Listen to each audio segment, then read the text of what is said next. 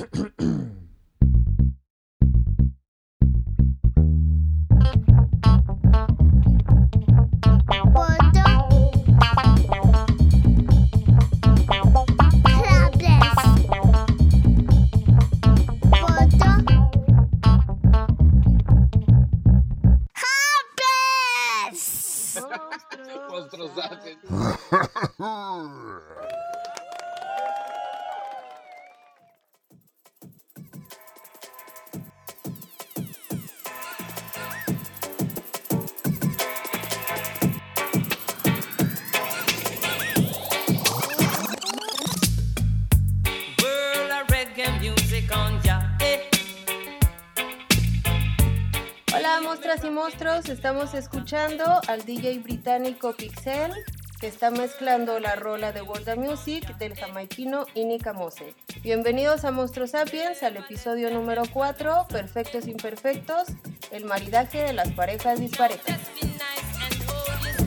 ¡Comenzamos!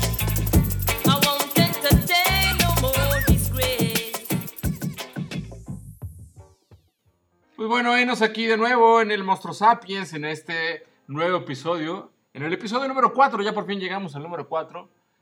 Ahí vamos, ahí vamos. Poco a poquito. De a poquito, de a De poquito. a poquito, de a poquito. Ahí vamos. Este, de nuevo, muchísimas gracias a toda la gente que nos da su réplica, nos da sus comentarios, que nos sigue, que nos apoya, que nos dice qué temas quieren que, que, que ahondemos. Y pues bueno, en estos tiempos covidianos, creo que es muy importante seguir eh, cuidando mucho a, nuestras parejas con, es- con quienes vivimos. Y precisamente viene mucho a colación las parejas y el tema del episodio de ahora son perfectos imperfectos.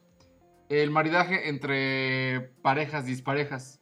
Pero, ¿qué son? ¿Qué son estas parejas disparejas? Eh, ¿Cómo las definimos?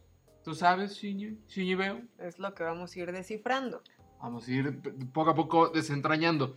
Esta- estas parejas disparejas son las que comúnmente, comúnmente y de, de pronto de, las vemos y decimos, híjole, ¿cómo, ¿cómo anduvieron? ¿Cómo es que andan? Cuando vemos que de plano hay unas diferencias, o por lo menos de primera vista muy diferentes, ¿no?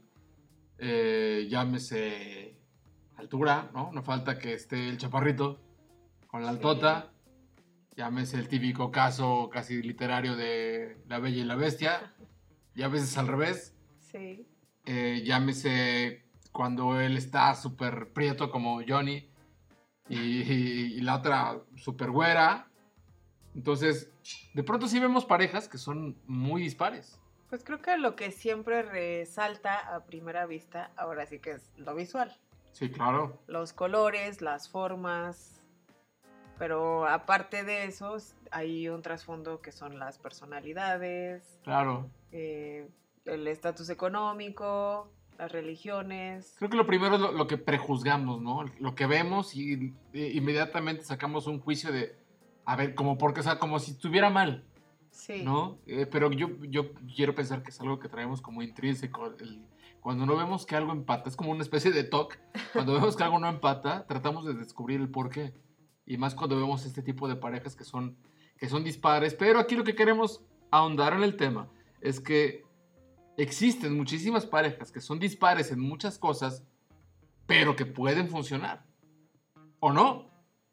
Entonces, Eh, sí, te está la moneda de, con las dos caras. Exactamente, o sea, aquí no se trata tanto de hablar ahora de la típica pareja que o sea, la ves y te enamoras y son tan parecidos, tan iguales y es perfecto y tienen hijos y un perro y un gato, un perico y fin, ¿no? Y felices. No, o sea, se trata de ver la, lo- lo- lo- la variedad que existe entre, entre Creo que parejas. es como comprender los matices de la vida, ¿no? Como que nos, nos casan siempre con lo que es normal, Claro, el estereotipo de, de ciertas cosas hasta de los físicos, ¿no? sí. Tiene, lo ideal tiene que ser hombre, mujer, y los dos, los dos, por decir, los dos blancos, con dos hijos, un perro, pero no, o sea, los matices de, de lo que vivimos, de lo que es real, Claro. implican estas diferencias de No. pareja y de muchas otras Y cosas. acabas de de- decir algo bien importante, o sea, lo primero que nos enseñan que es normal, entre comilladísimos, es que tiene que ser hombre y mujer. Y finalmente nos damos cuenta que eso ya no tiene absolutamente nada que ver. No, ya. Pero aquí lo que queremos más bien tocar el, el punto es la disparidad en todos los sentidos, no simplemente en género, sino Sí, en todo, ideología, en credo, en tamaño, en textura, composición, complexión, sabor, olor, todo, ¿no? Pero bueno, finalmente, digo, todo el mundo conocemos eh, o hemos visto este tipo de parejas que están juntas y de pronto nos preguntamos, bueno, el por qué, pero realmente, o sea, por, o sea, ¿cómo, cómo es que, que llegaron a estar juntas? ¿Qué fue lo que les atrajo? O sea, y precisamente hablando de la atracción, pero no tanto bajo las leyes de la física. La atracción es un fenómeno social que despierta nuestro interés y que nos impulsa a acercarnos a los demás, a iniciar conversaciones, a filtrear, etc. O sea, es, es lo que nos impulsa a estar más cerca de alguien Ujú. eso es lo que podemos de- denominar ahorita como, como atracción bajo el, el fenómeno social. Y curiosamente, se clasifican en seis tipos de, de atracción. A ver, ¿cuáles son? Mira, ahí te va, está bien interesante. Son seis y, por ejemplo, la primera es la atracción romántica, que es un tipo de atracción más emocional, que es como el, el deseo de pasar mm, de una amistad a comenzar como, como una relación sentimental, ¿no? O sea, Ya. es- es- esa es la romántica, cuando eh, empiezas como, como cuate, como compi, y es lo típico cuando dices, ay, como que, como que ya me está gustando para algo más, ¿no? Creo que todo el mundo hemos pasado por eso, por ahí de... Bueno, Ay, desde como- siempre, ¿no? Como se dice, ¿no? Ay, como que ya la estoy viendo más bonita. Sí, ¿no? Y sí suele pasar que estás, pues tienes a una, a un compi, llámese niño, niña, tuerca o, o tornillo, te, te estás llevando súper bien y de pronto hay un, un pequeño brinco. Sí. Que, que algo que te brinca, o sea, que adentro de ti se, como que se activa y dices, híjole, ¿y si paso a algo más? Ahí Sí, es... el toquecito eléctrico. Ajá, ahí es cuando ya este, es la, la- la atracción romántica, ¿no? Y que, Bien. y que, pues muchas veces lamentablemente pues, se pierden amistades por no saber si va más allá o no. Pero bueno, esa es eh, la primera, que es la atracción romántica. Posteriormente viene la atracción eh, física, que es eh, el, el- el deseo en el sentido más físico y sexual. Y aquí en la atracción física hay dos tipos. Hay la atracción física sexual subjetiva y la atracción física sexual objetiva. La única diferencia es que, por ejemplo, la, eh, la atracción física sexual subjetiva es cuando tienes un deseo sexual por tus conocidos o desconocidos. O sea, A ver. ¿Ok? Y luego, la objetiva es cuando hay atra- atracción física, tanto por conocidos como por desconocidos, pero no es sexual. ¿Ok? O sea, la atracción física es, es como slash, sexual, objetiva y subjetiva. La, la subjetiva es cuando quieres pompear y la objetiva es cuando no o quieres sea, pompear. consumar el acto. Eh, es correcto, es correcto. Eh, la, la tercera es la atracción de amistad, que es el deseo de compartir con una persona que nos da bienestar personal muy satisfactorio. Ok. Simplemente es cuando te sientes súper chido con alguien compartiendo una amistad. Y eso, y eso se le llama una atracción por mantener la amistad. Sí. ¿no? Entonces está, es- curiosamente de una se puede derivar a la, a la- a la otra, pero sí es importante como clasificarlas, como tener en cuenta que existen varias, que no nada más es una, porque muchas veces nos podemos llegar a sentir atraídos por alguien y inmediatamente como está, mm, como es más dicho, atracción sexual, pensamos que pudiera ser eso y hasta nos sentimos mal con nosotros mismos. ¿No? Porque dices, güey, ¿cómo puedo sentir eso por, por mi vecina? ¿no? Ah, no, Sí. o por mi primo, no sé. O sea, cuando Sí, en realidad sí. es otra cosa. Ok, sí. ¿Ok? Bueno, luego tenemos la atracción sentimental, que no es ni romántica ni amorosa. Solamente nos mueven los sentimientos como, como de admiración y de orgullo. Ok. Es decir, por ejemplo, mm, una atracción sentimental puede ser con un tío, ¿no? Eh, comúnmente tenemos un tío o una tía que admiramos muchísimo, pues porque es muy luchona, o porque nos hace reír, o porque en realidad le ha batallado un chorro, ¿no? Entonces, esa, esa podría ser una, una atracción sentimental. Sentimental. Y no tiene nada que ver con ninguna de las otras, ni con la sexual, ni la de la amistad, ni... Sí, ¿no? por supuesto, sí. Ok. Luego tenemos la atracción sensorial, que tiene que ver precisamente con el contacto físico como tal, ¿no? O sea, que son los abrazos, los mimos y la, la cercanía que queremos sentir. Entonces, eh, es por ejemplo, yo soy una persona muy...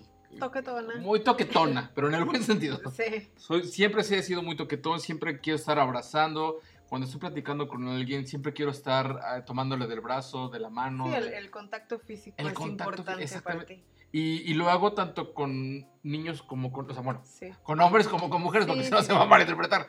Lo hago con, con tanto con morros como con morras, ¿no? Siempre abrazo, siempre toco. Entonces, muchas veces, ah, vemos muchos que somos así, Sí. que nuestra comunicación es más física, más táctil. Ujú. más, más este, precisamente sensorial.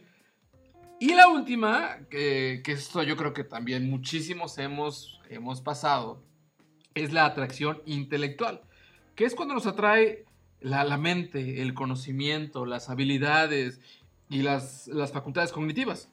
Entonces, curiosamente, de tener una atracción intelectual muy intensa, desencadena, en la mayoría de los casos, la atracción sexual. Cosa que no pasa con las demás. Sí. O sea, es más común que, que después de una atracción intele- intelectual ya venga una atracción este, sexual. Sí, es como cuando te enamoras o te gusta mucho tu maestra o tu maestro, ¿no? Eh. Ahí admiras, o sea, lo que representa, su inteligencia, eh, no sé, a lo mejor porque es buenísimo en, en- en su... en lo que está haciendo, cómo explica, o no sé, ¿no? Y a lo mejor de tanto que lo admiras, Sí, claro. sí pasa a algo, Oye, a esta atracción De- de- sexual. déjame, déjame ventilo una pequeña experiencia también a nivel personal. Yo recuerdo cuando estaba estudiando eh, la carrera de diseño gráfico. En primer semestre yo tenía una maestra que daba cine. Yo para entrar a diseño gráfico primero quería cine y pues bueno, yo tenía así como que la sensiblería a flor de piel de cine, ¿no? Entonces, pero la maestra me, me- yo creo que me- no me doblaba la edad, casi, casi me la triplicaba, ¿eh? O sea, sí era una persona muy grande, pero eso me atrajo muchísimo porque aparte ella, en ese entonces se permitía fumar en los salones. Ajá. Fumaba delicados, me acuerdo. Y fumaba uno tras otro. Y era una persona, te digo, ya de edad muy grande, la voz ronca. Pero aparte el cómo se apoderaba así de, de- del salón cuando daba la clase, ¿no? Y yo me enamoré perdidamente de ella. Ajá. Tan, tan perdidamente que yo estaba segurísimo que algún día me iba a animar a invitarla al cine. Porque a lo mejor iba a poder pasar algo. Pero por mi estúpida cobardía nunca lo hice. Y digo estúpida porque cuando quise invitarla ya había pasado ya un tiempo y ella había fallecido de, de cáncer. Entonces, este, sí, sí yo tuve, tuve ese como crush. Y fíjate, cu- cosa curiosa, la atracción intelectual tiene, tiene un nombre. Se le llama la sapiofilia, Oh. que es esta atracción precisamente por las, las facultades cognitivas. Por el saber. Por el saber. El saber a qué sabes. Bueno, pero esa fue la atracción en sus diferentes tipos. ¿Pero te has preguntado por qué nos atraen los polos opuestos? Mm, muy buena pregunta. A ver, ahóndame más en el tema. Pues mira, estuve leyendo varios artículos y en, en todos coincidían en que la principal razón es porque cuando estás con una pareja dispareja, Ajá. difícilmente te llegas a sentir como en una situación de estancamiento o, de, o como en algo monótono. Ok. Es decir, eh, cada día suelen aprender algo nuevo de la otra persona. A veces puede empezar por alguna discusión en algún tema o situación en la que los dos piensan diferentes, pero se nutre o se enriquece de manera sentimental y psicológica, que de manera que a veces ni, ni nos damos cuenta porque vamos como aprendiendo. ¿no? Claro. Es como si, por ejemplo, una pareja que es más dispareja puede encontrar la solución a un problema porque los dos van a abordar la solución de distintos ángulos. A que si pensaran exactamente igual, van a tratar quizás de abordar las mismas respuestas y van a toparse. Oye, ok, entiendo, Sí, entiendo. eso es lo que no lo hace ser como, ay, pues si yo pienso que esto es rojo, yo ya sé, si somos, si fuéramos muy parejos, tú dirías que es rojo también. Ujú. Pero si me dices que es azul, podemos intercambiar opiniones, o sea, Y tener llegar a como- un morado. Exactamente. Ok, ok, entiendo. Algo así. De hecho, es a lo que se refiere más o menos como completarse con la otra persona. Ok. No se trata de que, de que tengamos lo que el otro no, sino de que cada quien pueda poner algo de su parte para hacer más divertida la relación. Divertida y nutrida, complementaria. Ok, bien. Me gusta, me gusta. Pero a pesar de la creencia popular de que los polos opuestos se atraen, hay estadísticas que nos dicen que las parejas que duran más tiempo, las que están casadas o que tienen más estabilidad, buscan rasgos más, similares entre ellos. Ok. Eh, porque una cosa es ser polos opuestos y la otra es tener compatibilidad. De hecho, para ser una pareja exitosa se necesita ser compatibles. Ok, sí, claro. Sí, sí, sí. Creo que sí lo entiendo perfectamente. Entonces, ¿tú qué entiendes por compatibilidad? Yo entiendo que es cuando eh, persiguen y buscan los mismos fines. Ok, sí, es, es, es uno de los puntos. Bien. Compatibilidad es cuando se logra o se aprende a conocerse, a respetarse, a comprenderse y a vivir en armonía. Mira, no estoy tan mal. Y de hecho hay cuatro tipos de compatibilidad. Tenemos la compatibilidad física, que aunque suene banal, pero la, hace rato lo mencionabas, lo de la atracción física, la atracción sexual también, es muy importante porque así sabemos cómo complacer las necesidades tanto de, de la pareja como las, las propias. Ok. Tenemos la compatibilidad emocional, que esto se refiere al, al amor y al respeto para entendernos mejor, para comunicarnos de una manera más asertiva. Bien. Eh, aquí, por ejemplo, aprendemos a expresar nuestros sentimientos de manera que la otra persona pueda entenderlos. Ok. Otra sería la compatibilidad intelectual, que aquí es cuando nos admiramos mutuamente. Es Mm. decir, yo respeto tu inteligencia y, y viceversa. Eh, aquí podemos compartir ideas sin temor a ser criticados. Es decir, nadie sabe más que el otro. Bien. Y por último tenemos la compatibilidad en los sueños y deseos. Esto se da más en la madurez conforme vamos creciendo porque es compartir una visión, metas y objetivos eh, compartidos. Por decir, ahora aquí nos ejemplifican que si, si yo estoy pensando en tener hijos, no me voy a, a juntar con una persona que no le gusten los niños, por ejemplo. Ah, sí, claro. O si yo soy protectora de los animales, que sí lo soy, no voy a estar con una persona que, que no le interese o, o que los maltrate. ¿no? Sí, Es que le guste la casa o la, la tauromaquia. Exactamente. Pelas de gallos. Ok. Entonces, esos serían los cuatro tipos de compatibilidad. Oye, está súper, súper, súper interesante. Y creo que curiosamente muchos vamos a empezar a, a desglosar cómo está nuestra relación como para entender qué tipo de empatía podemos tener, ¿no? Sí, de hecho hay, hay unos estudios que dicen que, hay, que las parejas que llevan más de 25 años juntas empiezan como a mimetizarse. Pero hasta los 25 años yo creo que hasta menos, ¿no? Bueno, O sea, es lo que el estudio que... que- Ay, no, pues estaba muy charro tu estudio. Yo creo que desde muchísimo antes nos empezamos a... Yo, o sea, yo creo que hasta muchas veces desde el noviazgo empezamos con ciertos matices de, la, de la, esta mimetización. Ya cuando vives, no, no casarse, pero cuando vives en pareja, comienza, de- o sea, otra vez este...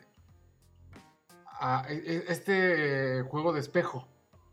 Sí, pues porque al, al principio, es decir, como bien dicen que todo es amor, pues este amor y las ganas de estar el uno con el otro hace que a veces digas, ay, pues dejo pasar esto.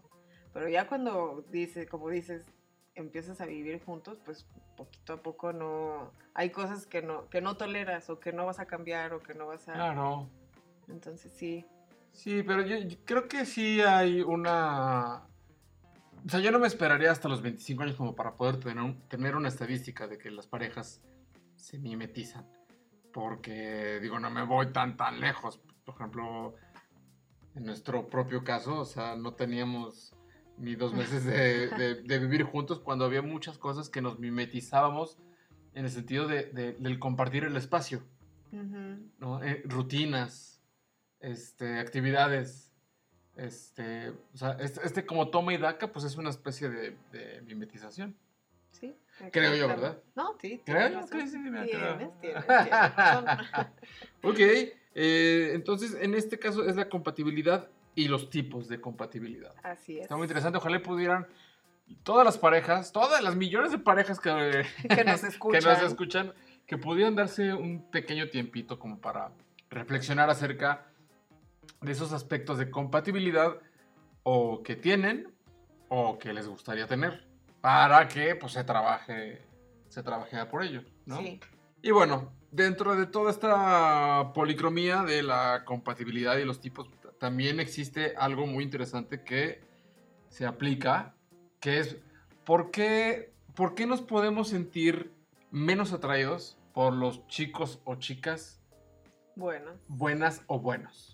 O sea, ¿por qué casi siempre eh, existe este cliché de que nos atraen los, los rudos o las rudas, ¿no? Este aspecto así como... ah, este, sí, pues, pues de que soy el que las puedo todas, ¿no? ajá Y curiosamente, sí, sí hay como, como una especie de racionales del por qué nos sentimos menos atraídos con personas, este, si nos vamos en el con- contexto extremo, ujú. ¿de por qué nos sentimos menos atraídos por las personas que son extremadamente buenas? a ver ¿no? o sea, casi, cuenta. casi que tienen la, la, la aureola. Estoy habla- hablando en el caso, este, como a la orilla extrema, ¿no? ajá Pero bueno, por ejemplo, las- los chicos y chicas que son excesivamente buenos eh, tienen una excesiva complacencia y eso denota una falta de personalidad. Y creo que a nadie, o, o por lo menos a no, a no tantos, ajá nos, nos es atractivo una falta de personalidad. Cada, cada individuo ya tiene o forja una personalidad a través de su vida y hay unas que son mucho más eh, potentes que otras. Pero cuando de plano, pues no la tienes, pues como que no, no eres atractivo. O sea, que creo que denota como cierta inseguridad no Sí, por supuesto. Sí, eso, eso precisamente de- en, este, en este contexto de los que- chicas buenos y buenas es que tienen mucha falta de confianza. Por ejemplo, otra cosa es que no expresan lo que les molesta. se lo guardan Se lo van guardando. O sea, todo es, ajá, mm, sí, claro. ¿no? Ah, ya y ya pues ya no, o sea, ahí es o también... sea un- son condescendientes son condescendientes, hay una falta de carácter. Entonces, vele, vele sumando eso. Si Ay. le, si le pusiéramos como sumando. puntos, o sea, una falta de personalidad, más eh, este, ser como, como condescendientes, que no expresan. Híjole, o sea, vele, vele sumando, ¿eh? Eh, Otra, por ejemplo, es que perdonan prácticamente todo. O sea, tú puedes echarles un, un, escupitajo así en, en su, en su sopa de codito y te va a decir, mmm, qué rico, ¿no? Gracias. que le faltaba un poquito de hierro. Entonces, pues no, o sea, se va como a este extremo de, lo- digo, otra vez sé que a lo mejor los católicos se, se me van a ir a mí a la yugular, pero ese de que si te dan una bofetada, pon la otra ya ya sí. cachete o la lo mejilla. aplican tal cual Ah, exactamente, o sea, ellos es de, sí, o sea, golpéame, pero no me dejes, ¿no? y pues la verdad que, que flojera. Otra, por ejemplo, es que se disculpan hasta por lo que no son responsables.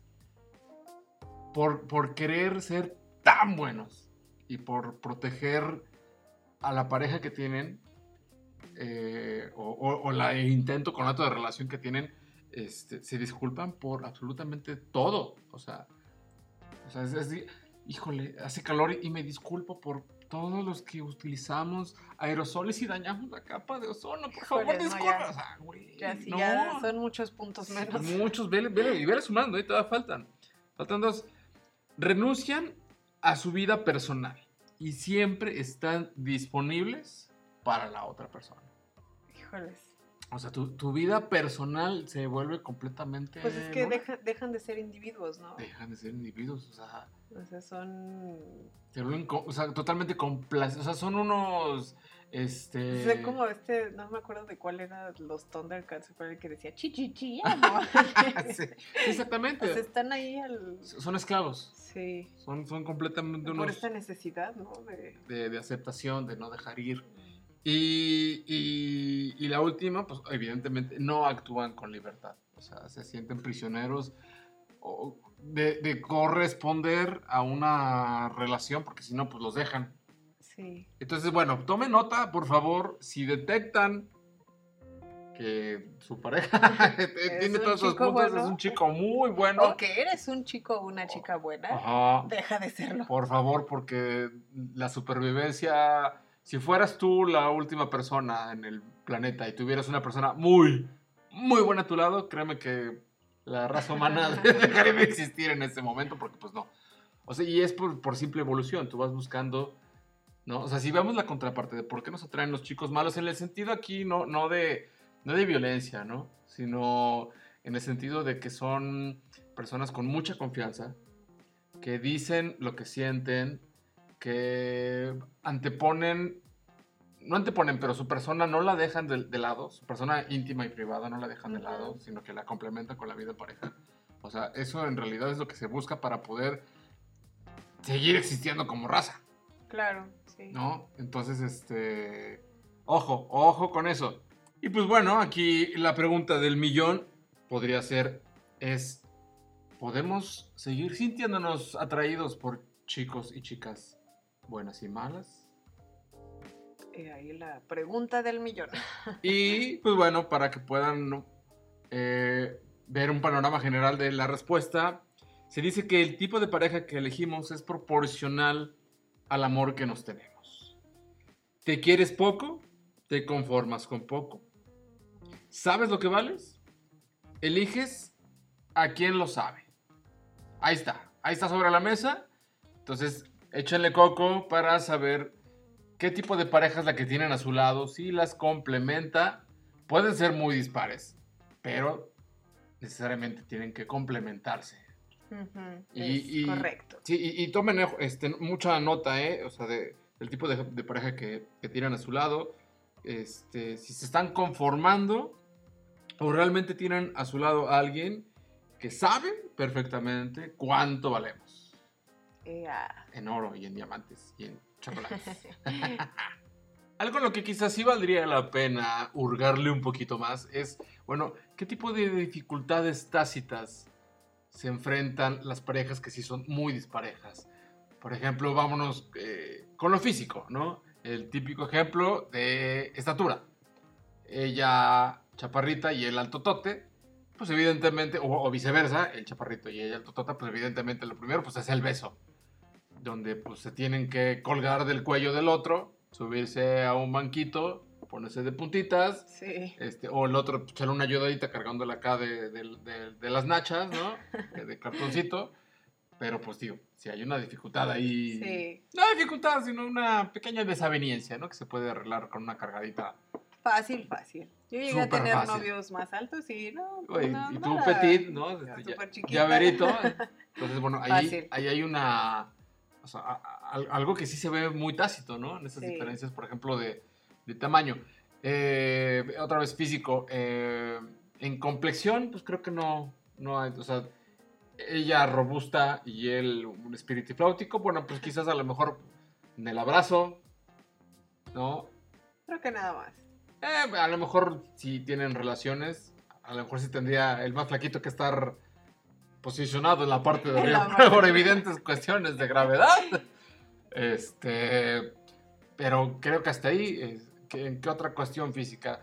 Creo que en física, en color, por ejemplo, de pieles, eh, hay todavía, desafortunadamente, en muchos niveles de la sociedad, este estúpido estigma de, de- de interracial, Discriminación. discriminación, ¿no? De Sí. que cómo puede estar una prieta con un güero. O sea, Sí. como de novela y viceversa. Y Ah, viceversa, porque en las viceversa. comunidades también eh, negras, también así que salgan con un blanco, aún Sí, sigue siendo como, "Ay, sí, es- ¿cómo? es, muy fuerte. Sí, Y, y, y, y no manches, y, y tan chido que son los mixes de pronto, ¿no? Es, estas este, fusiones de, claro, de sí. las descendencias bien interesantes.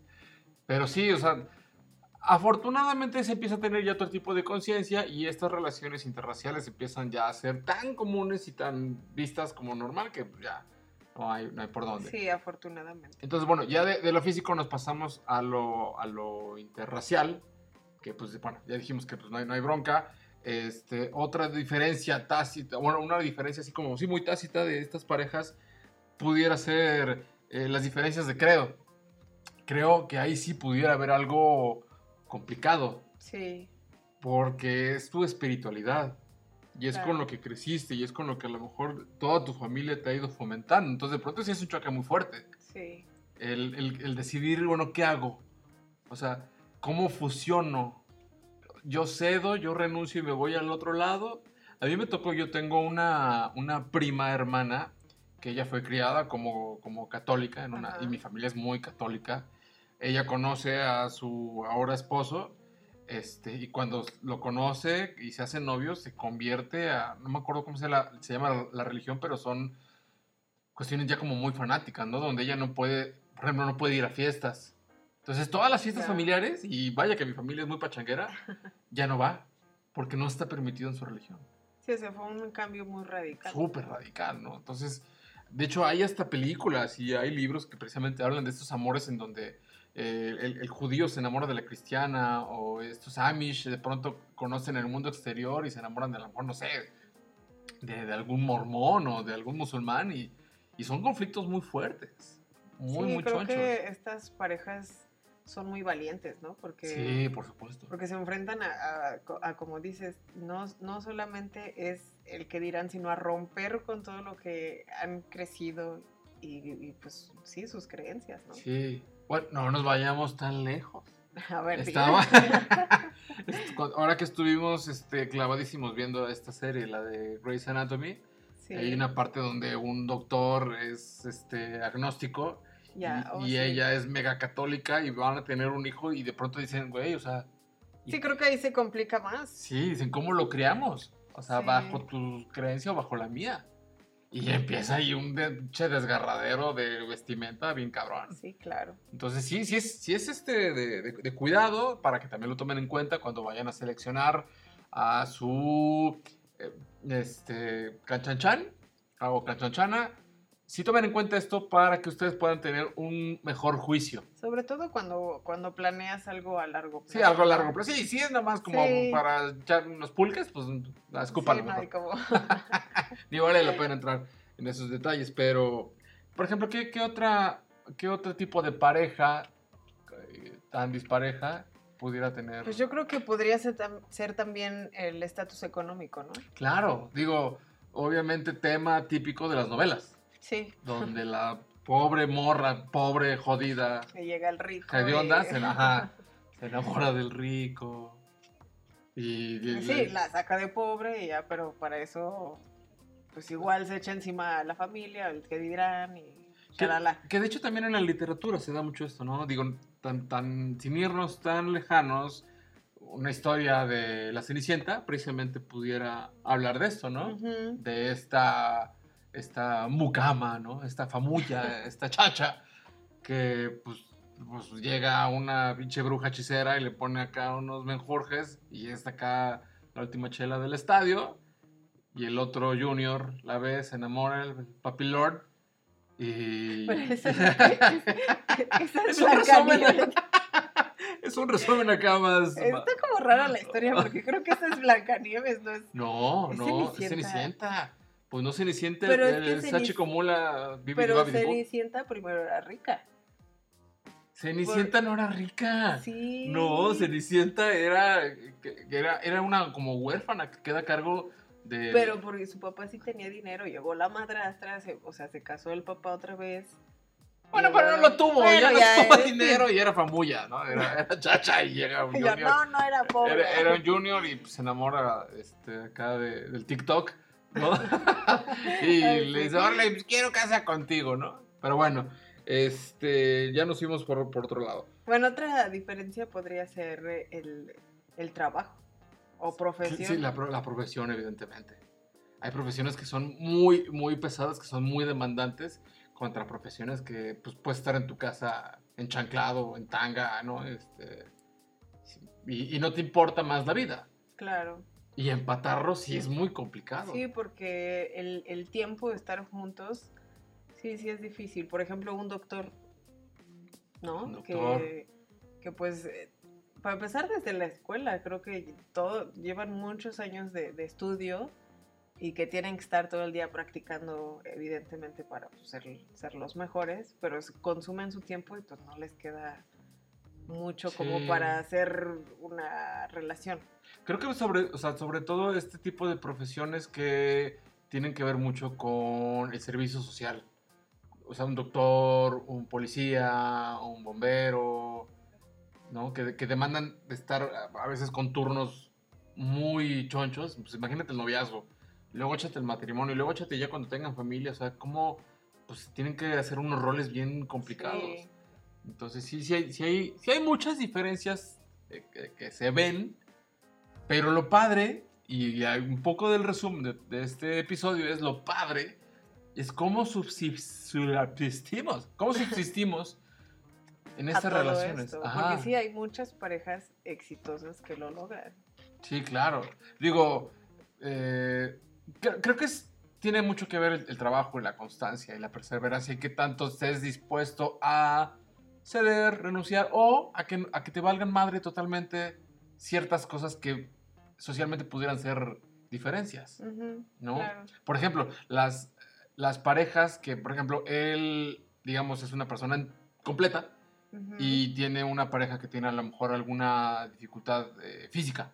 sí. ¿no? Algún padecimiento físico, o que tiene enanismo, o que tiene una amputación, o que tiene este, cuadraplegia, o sea, tantos casos, ¿no? Y ahí eh, lo más chingón es que pues siempre va a estar como reinando el, el amor y, y los valores. y, o sea, hay muchísimas cosas más allá de este pequeño y efímero horizonte de lo físico y banal. Claro. ¿no? Hay, hay muchísimas cosas. Y otro de los aspectos que se nos estaba pasando también mencionar, evidentemente, es la diferencia de edad, que eh, a través de, de la historia se, pues, se ha manifestado en pintura, en escultura, en, en- en literatura, estas grandes diferencias de edad que existen de pronto en parejas ¿no? o enamoramientos. Y, y existen muchísimos casos donde Muchos. la, la edad ah, de pronto pareciera un gran, una gran dificultad, pero resulta ser que quizás es, eso es lo que ayuda. Digo, va- vamos a hablar de, algo sano, ¿no? Tampoco vamos a hablar de que, por ejemplo, cuando antes se robaban a, a- las que eran casi unas, unas pubertas, ¿no? Que de 15, 14 años se mis- los abuelos se robaban a las Claro. muchachas, ¿no? Ya tenían como 25 hijos antes de los O 23. como los, los casamientos obligados. Los casamientos obligados, cosas eran así. niñas de menos de 15 años con Sí, señores ya grandes. O cuestiones ya como tipo este, lolitas, ¿no? De señores súper grandes con, con morrititas. Es- yo creo que algo, algo más como más terrenal, más normalón, ¿no? Unas diferencias a lo mejor de pronto que te gusta de arriba de 5, ¿no? Y es cuando ya como ¡Ah! Y empieza uno a, a- a escandalizarse. Eh, hay muchísimos casos, mm, sin irnos tan lejos. Enos aquí. Enos aquí presentes este par de trompudos. Ah, porque aunque no lo crean, yo soy más grande que el señor. Ah, no, ¿verdad? Ah, se me ¿verdad? así, "What? ¿Por qué no me habías dicho? No, no, no, no, no. Si hay una diferencia de casi una década, casi una década, pero es- está súper interesante porque acá mi bella dama al lado me tira una carrilla impresionante por la edad, no saben, de verdad, un día la voy a grabar en Fragante para que vean la cantidad de carrilla que me echa diaria por cuestiones de la edad, que de anciano y que te voy a poner tus mañanitas, Ay. tus rodillitas y, y yo igual, ¿no? Le echo carrilla de que es una, una escuincla caguengue, puberta, millennial y su Pues música de qué, ese, ese es otro, otro punto en el que podrían ser disparejos algunas parejas, el humor. El hum- eh, sí, exactamente. Pero aquí, o sea, podemos ser disparejos en la edad, pero en el humor ahí la Sí, llevamos. exactamente. por o sea, bueno, ya saltándonos un poquito con la edad, sí es cierto. Sí hay parejas que vemos que a- a uno de ellos es sumamente serio. Sumamente serio, seria. Y la otra persona es, bueno, bueno, la pinche fiesta andando, ¿no? Sí. Y de esas sí conocemos muchas que no vamos a ventilar ahorita No porque los queremos. mencionar. Queremos que nos sigan invitando a sus casas, entonces, pero sí es cierto, es un punto Sí. bien, bien interesante, el, el humor. Entonces hay todavía muchas diferencias tácitas que podemos encontrar en, en parejas. Pónganlo sobre la mesa eh, un fin de semanita que estén echando la chorcha y la caguama y este, el chupe. Platíquenlo, vean qué diferencias hay entre parejas, pongan de ejemplo algunas, qué sí les gusta de esas parejas, qué no les gusta, qué cambiarían si pudieran. Está, está bastante interesante, da para mucho, Sí, da sí, sí, sí. para muchísimo.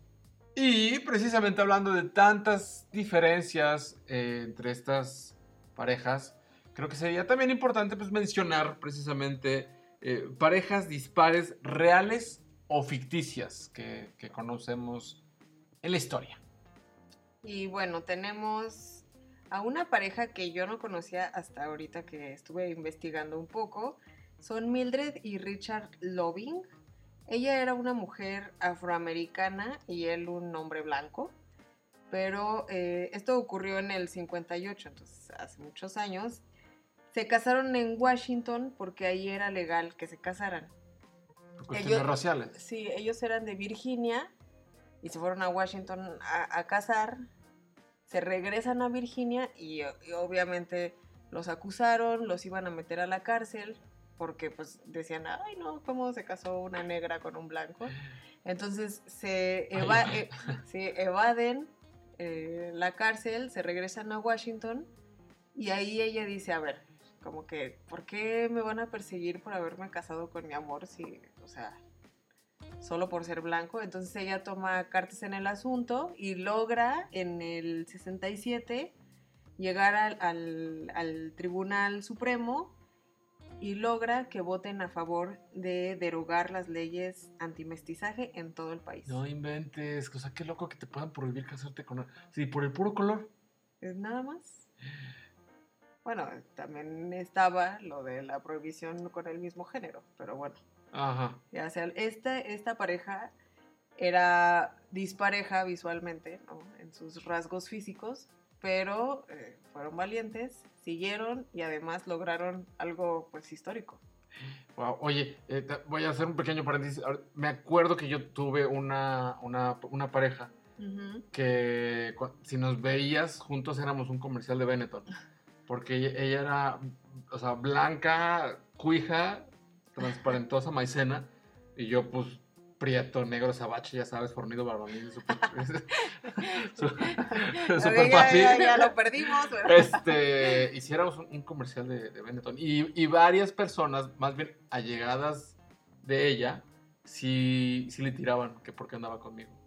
Porque aparte yo era un pelafustano, o sea, era un naquete como hasta ahorita, pero sí, poco a poco hicieron presión para que yo este, ahuecara la ala. Pero bueno, este, yo no soy una famosa pareja, pero a ver, ¿qui- ¿quién más tienes ahí en la lista? Bueno, tenemos, por ejemplo, a Sofía Loren y Carlo Ponti. O sea, ¿quién no se acuerda de Sofía Loren? no? La- la, la belleza Hermosa. sensual y la reina del cine italiano. Pues ella se casó en el 66 con Carlo Ponti. Duraron, este, pues desde que, desde que se casaron en el 66 hasta el 2007 que él murió.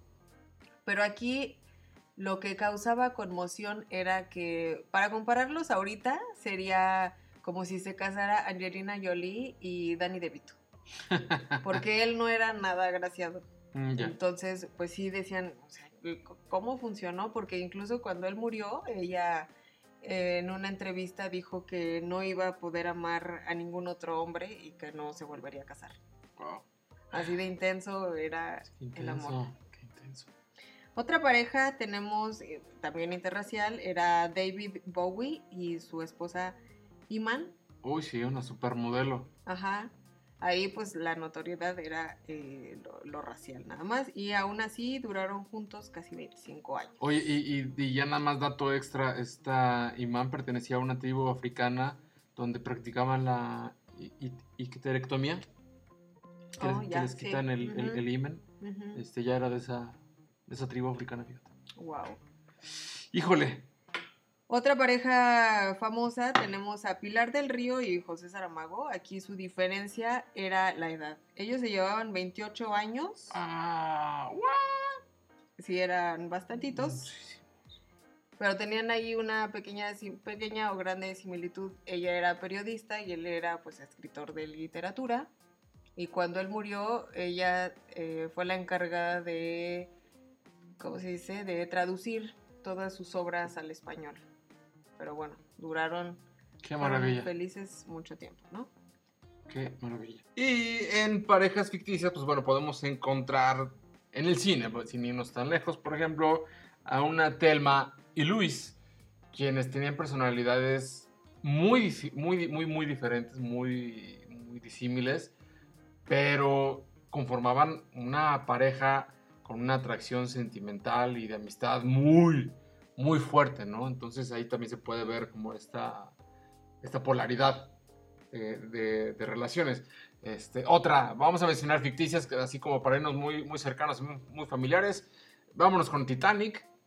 Ahí, ahí está Jack, ¿no? Un, un pobre este, vagabundo, trotamundos, que se enamora de una riquísima, De Rose. riquísima de, de- de Rose, ¿no? Sí, Rose, ¿no?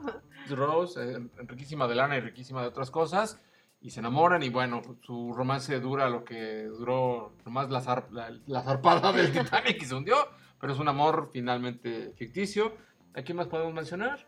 Pues tenemos, por ejemplo, ya entre cómic y película, Batman y Gatúbela. Batman y Que para Gatúbela. empezar eran el superhéroe y, y la villana. Ujú. También su estatus estatus económico. Pero Sí. que ahí siempre ha habido atracción. Y en algún cómic también ya salió el romance. Exactamente, y, y tenían este, pues, finalidades y misiones completamente distintas, pero pues estaban ahí eh, eh, en- enamorados. Sí, otra podría ser también esta película de Guillermo del Toro, La, La forma del agua. La forma del agua, claro. Muy bonita película, pero obviamente eh, eh, trata del amor entre un ser acuático y uno, una humano. Claro. Les voy a recomendar también mucho, hablando precisamente de esta de la forma del agua, una versión, digamos, muy anterior a esta, que se llama Enemigo Mío. Es una película ochentera, con, sí es ochentera, con Dennis Quaid.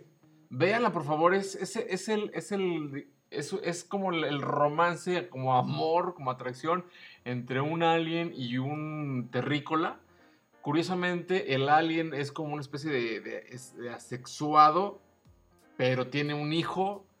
Está muy interesante la película y sí tiene mucho que ver con este tipo de parejas tan disparejas Tan que finalmente funcionan. Eh, y así podemos continuar y, y decir chorros y chorros de, de parejas tan disparejas, pero que por alguna razón El amor prevalece. funcionaron.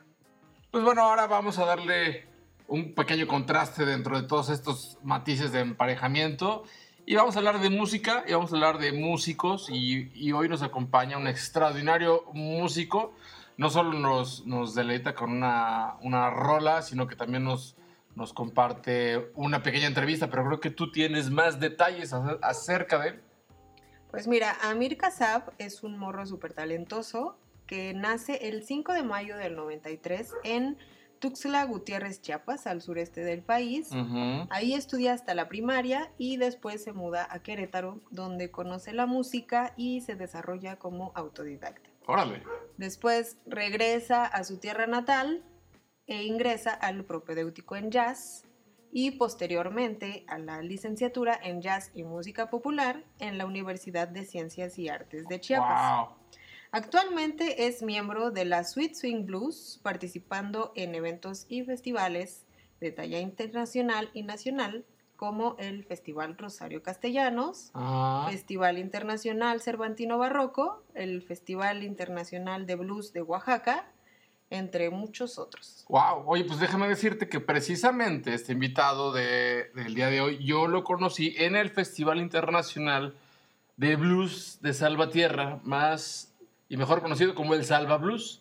Ahí yo lo conocí y la neta, o sea, fue un- un ver- una verdadera delicia escuchar al, al Sweet Sin Blues.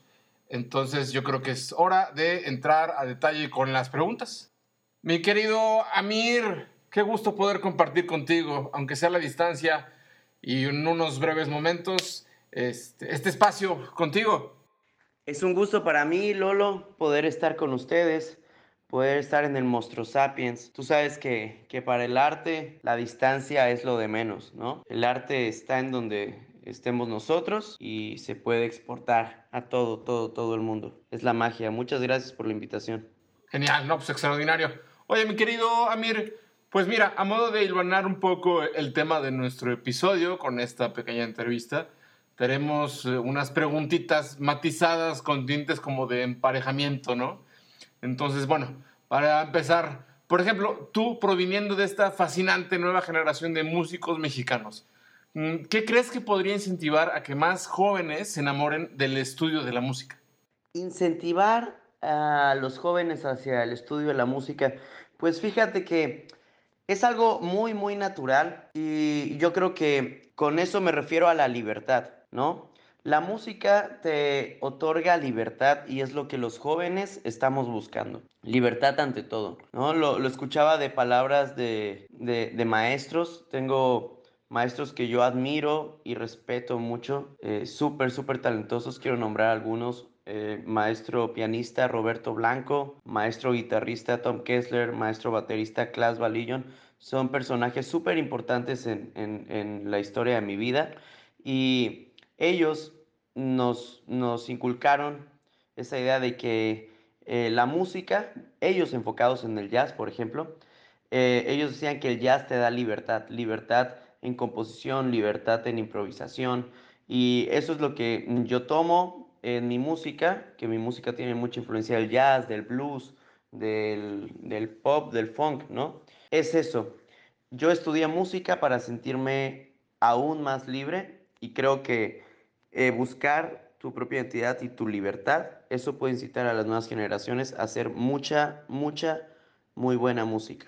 Sí, claro, y como bien mencionas, ¿no? Que, que- que la libertad o en la búsqueda de esta libertad es cuando encontramos en las expresiones eh, artísticas este, este desfogue y este reconocimiento de, de- de nosotros y más en, en los jóvenes. Oye, y hablando, por ejemplo, precisamente de, de esta, de esta libertad, eh, de toda la gama policromática de música típica mexicana, y bajo el, tema de, este, de este episodio, que es un poco de estas parejas que son disparejas, pero que son, se hacen perfectas, se, hacen- fusionan de forma muy, muy perfecta, ¿con qué género musical totalmente dispar a ti, totalmente dispara a Amir Kasab, eh, harías un disco fusión eh, y por qué?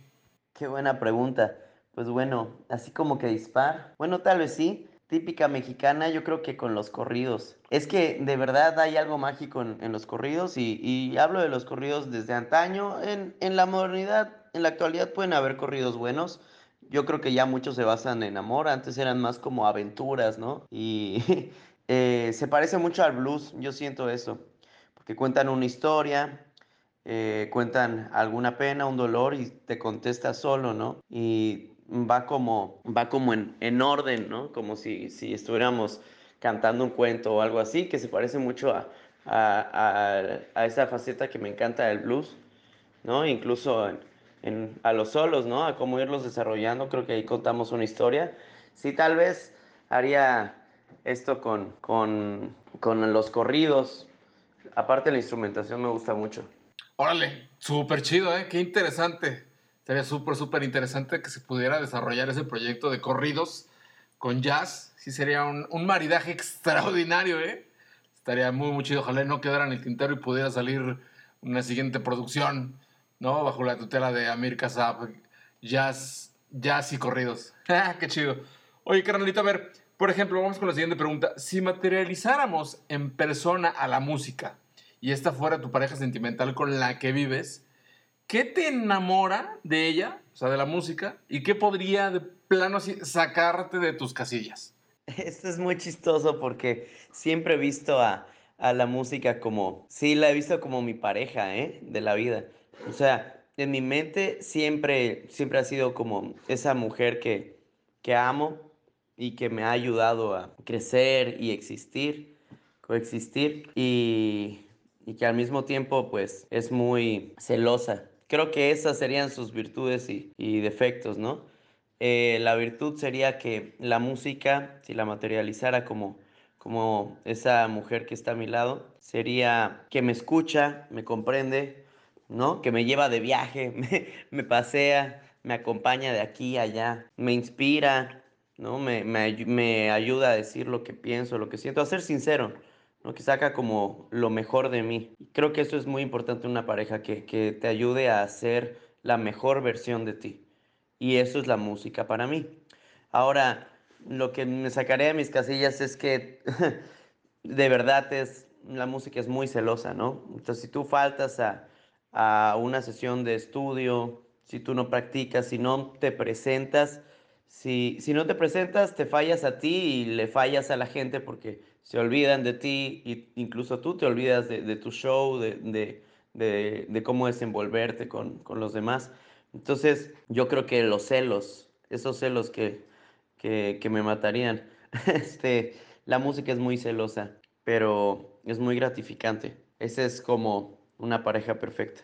Oye, no manches, extraordinario. Me encantó tu respuesta. O sea, nunca lo hubiera, lo, lo hubiera pensado así, pero tienes toda la razón, ¿no? O sea, tanto esto que te enamora, de que, que te acompaña y saca lo mejor de ti, eh, tienes toda la razón. Y creo que también es muy aplicable para, para muchos oficios o muchas expresiones artísticas, pero aquí en particular con la música, ¿no? Se, se- se empata mucho más. Y también tienes to- toda la razón con el sentido de que pudiera sacarte de, de tus casillas, o el lado negativo es que si la descuidas, si ya no la procuras, si ya no la mimas, si ya no la consientes, si ya no estás ahí con ella, si ya no la, la ves en, en todo su, su integridad, pues pues encela y te abandona, ¿no? Entonces, este, excel, excelente, o sea, me, encantó, me encantó la respuesta.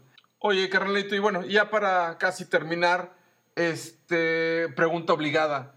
¿Cómo se ve Amir Kassab emparejándose con el 2021 en lo personal y en lo musical? Pues estoy muy emocionado por el 2021. Yo sé que el 2020 fue de locos, pero no hay mal que por bien no venga. Yo creo que sí fue un, un año difícil, pero nos estaba preparando, ¿no? Nos estaba preparando para, para un devenir mejor. Bueno, yo crecí mucho personalmente como músico, la verdad, el estar encerrado fue de gran ayuda para mí. Descubrí nuevas maneras de emplear mi trabajo, de, de- de poner en práctica mi trabajo, mi música. Ahorita me estoy dedicando mucho a la educación, a la educación musical justamente. Tengo mi propia academia de música, soy egresado de la UNICACH, eh, soy licenciado en jazz y música popular. Eh, abrí mi propia academia donde justamente llevo música a todas las generaciones, a todas las personas que, que quieran, ¿no? Llevo eh, música a niños, a adultos que nunca aprendieron a tocar un instrumento y siempre les digo que nunca es tarde para hacerlo. Entonces, el 2021 me, me toma con proyectos nuevos, con un cuarteto de jazz nuevo, con nuevo álbum de Sweet Swing, eh, mi grupo eh, de blues, el otro grupo de jazz con el que toco. eh, me, me tiene con la academia, ya estamos así funcionando al 100, se llama Casa B de Música, Casap es mi apellido. Vienen muchas, muchas cosas muy buenas, ¿no? Desde un negocio exitoso eh, involucrando a la música, porque la música y mi vida personal son una misma, ¿no? Nunca he separado la música y mi vida personal. Entonces me preparan muchas cosas musicales muy, muy buenas para este año. Giras, conciertos, clases, eh, clases magistrales con eh, maestros importantes en el país que van a estar presentándose en mi propia academia. Cosas muy, muy, muy, muy buenas. Y pues espero encontrarnos en este año. Espero, espero que, que todo fluya y, y muchos éxitos para todos. Excelente, carnalito. Pues de verdad, muchísimas gracias por tu tiempo, por tu disposición, por tu entusiasmo, por regalarnos este tiempo de, de entrevista, por regalarnos la música, la canción que vamos a poner al ratito. Te deseamos lo mejor a, a- a la, a la banda, a Chiapas, a todos. Les mandamos un gran abrazo y gracias por estar aquí en el Monstruo Sapiens. Muchas gracias, éxito, muchos besos. Gracias, carnalito. Un abrazo. desde Tuxtla Gutiérrez, Chiapas. Fue un placer habernos conocido. Nos conocimos ya hace unos años en un festival de blues, el Salva Blues Festival, allá en Salvatierra, Guanajuato. Y no hemos dejado de hacer música, como yo sé que ustedes no han dejado de hacer arte, arte en general, porque hacen cosas maravillosas. Muchas gracias por la invitación. Pues bueno, ahí está la genial entrevista que tuvimos con nuestro querido Amir Kassab. Y no nos queda más que agradecer a toda la banda que nos ha estado apoyando. Y solo con su apoyo, con su crítica, con sus opiniones, es como podemos seguir haciendo más episodios, pasar al 5, 6, 7, 8, 9, 10, o ponernos en posición fetal y llorar en una esquina de un baño público Échenos montón. por favor, para que esto siga creciendo. Y bueno, eh, me quisiera, sí quisiera decir una especie como de remate con este tema de las parejas y disparejas. Y es que los polos opuestos se atraen pero no se comprenden. O quizás no hay personas incompatibles, sino personas que no saben manejar las diferencias. Esto fue el Monstruo Sapiens, episodio número 4. Se despide con ustedes. Shiñibeu. Y Lolo Godoy, nos vemos en la siguiente. Cuídense mucho, ámense mucho, nos vemos. Síganos en las redes, síganos en las redes. Saludos a todos, yo soy Amir Kasab, músico desde Tuxtla Gutiérrez, Chiapas. Un saludo a todos en el Monstruo Sapiens. Excelente, excelente programa. A Lolo y a Shinji, muchísimas gracias por la invitación. Les deseo mucho éxito y les agradezco infinitamente por ponernos en contacto a todos. La distancia nunca, nunca va a ser eh, rival para el arte y más cuando tenemos ganas de compartir y estar juntos. Y están haciendo una excelente, excelente labor eh, reuniéndonos a todos. Los dejo con música. Ya. Muchas gracias a todos. Buenas vibras. That mommy's always right.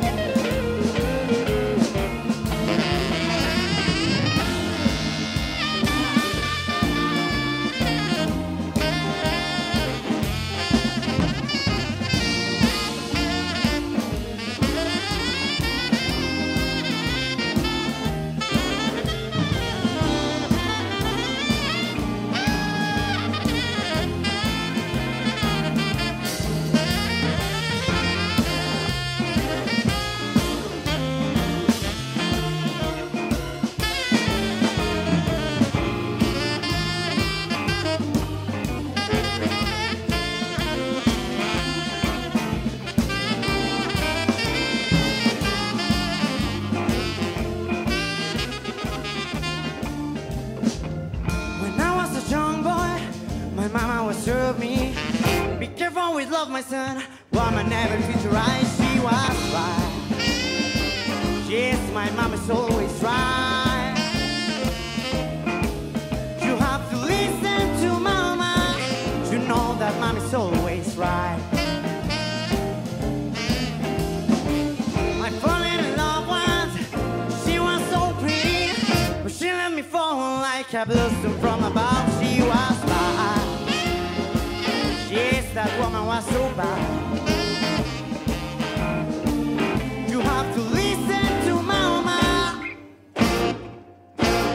You know that mom is always right.